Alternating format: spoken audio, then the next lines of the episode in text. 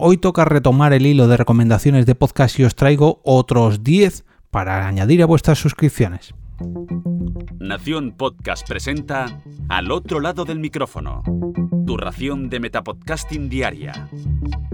Un proyecto de Jorge Marín Nieto.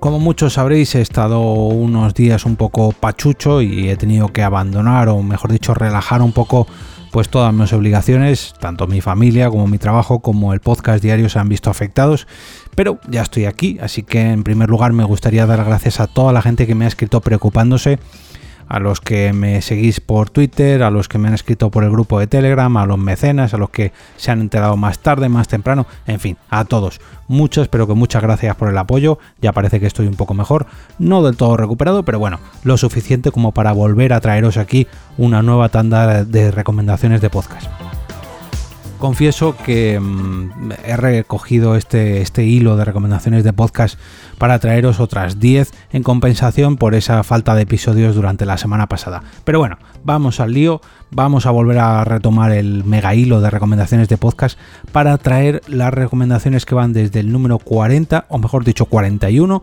hasta la número 50.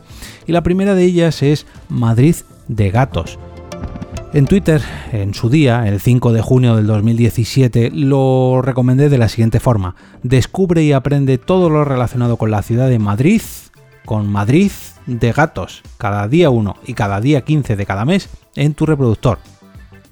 Hace unos años, los compañeros del podcast No hay cine sin palomitas tenían un spin-off dedicado a la ciudad de Madrid. Ahora sí, con D, perdonadme historia, rincones ocultos, recomendaciones culturales, en fin. Si tenéis previsto venir a la capital o si vivís en ella y no tenéis plan, podéis escuchar estos antiguos episodios y seguro que sacáis alguna idea, ya que bueno, mm, pese a que algunas de estas, eh, de estas recomendaciones estaban enfocadas eh, temporalmente, hay otras que no, hay otras que son completamente atemporales. El número 42 era el podcast Necesito un arma y en Twitter lo recomendaba de la siguiente forma. ¿Todavía puedo recomendar que la gente se suscriba a Necesito un arma? No han cerrado todavía, ¿no? Juraría que todavía les falta un episodio por publicar. Han pasado cuatro años y ese episodio todavía está pendiente. Si no recuerdo mal, este fue el cuarto podcast al que me suscribí y de esto hace ya más de 10 años, pero todavía lo recuerdo. Siner, Duar y Pencho hacían un podcast desde lo más profundo de Murcia y yo todavía sigo rezando porque, porque vuelvan a reunirse para ese episodio final que muchos oyentes de NUA todavía seguimos esperando. El número 43 es Podzap, el podcast donde salen todos los demás. En Podzap podrás conocer a un montón de podcasts gracias a sus cortes, a sus canciones, a sus debates, a sus noticias y además, por aquel entonces, cuando escribí el tweet, salía la Bienpe. Blanca, mi novia, mi mujer. Probablemente uno de los metapodcasts más antiguos del panorama. Pozap ha pasado por muchas fases y muchos son los podcasters que han pasado por sus filas, pero eso sí, cada último jueves de mes sigue publicando desde hace muchos, muchos años. El número 44 es La Morsa era yo y lo describía de la siguiente forma. Ahora me explico un programa especializado en arquitectura. También tenemos de eso gracias a La Morsa era yo.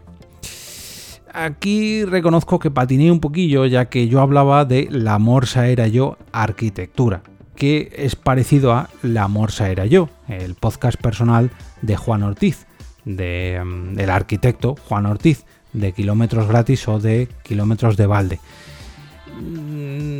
El problema de, sobre todo pues era el naming. La diferencia entre la Morsa era yo, la Morsa era yo arquitectura es evidente, pero claro, el usuario de Twitter era el mismo.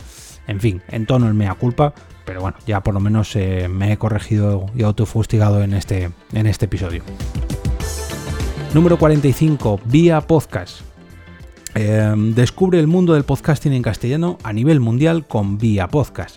Grandes entrevistas sobre la nueva radio aunque en sus inicios vía podcast sí que era un podcast de entrevistas, donde Melvin entrevistaba, o mejor dicho, entrevistó a muchos, em, a muchos personajes influyentes del podcasting, ahora, gracias a Notipod, se ha convertido en un metapodcast diario con un montón de noticias cada día.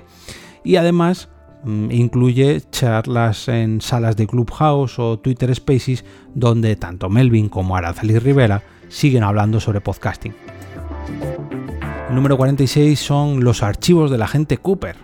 Mm, a mí personalmente no me gustó Twin Peaks, pero los locos de Twin Peaks Pod, o sea, de los archivos de la gente Cooper, se han visto toda la serie y ahora están con la nueva temporada siguiéndolo episodio a episodio. Insensatos. Yo os voy a contar un secreto.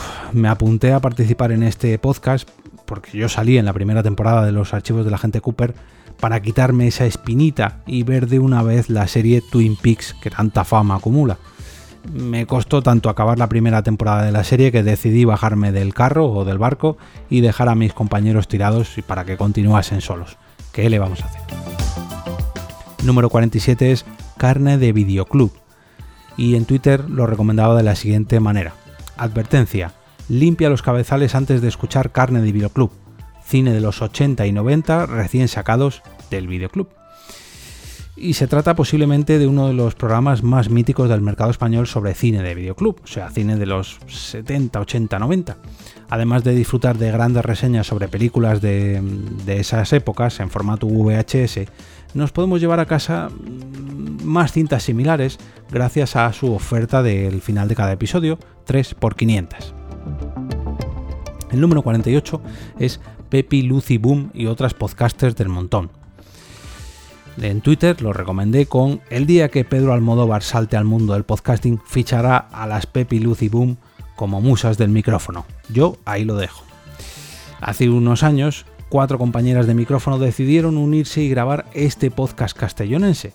Edurne, Natalia, Julia y Sonia charlan sobre cine, series, libros o cualquier otra cosa que las una, como si lo hicieran en una terraza, pero ahora también lo hacen en su propio podcast. Yo pensaba que lo habían dejado, pero no, he estado mirando su feed y resulta que el último episodio es de antes del verano, con lo cual, eh, bueno, imagino que estarán a puntito de volver. El número 49 es Haciendo el sueco.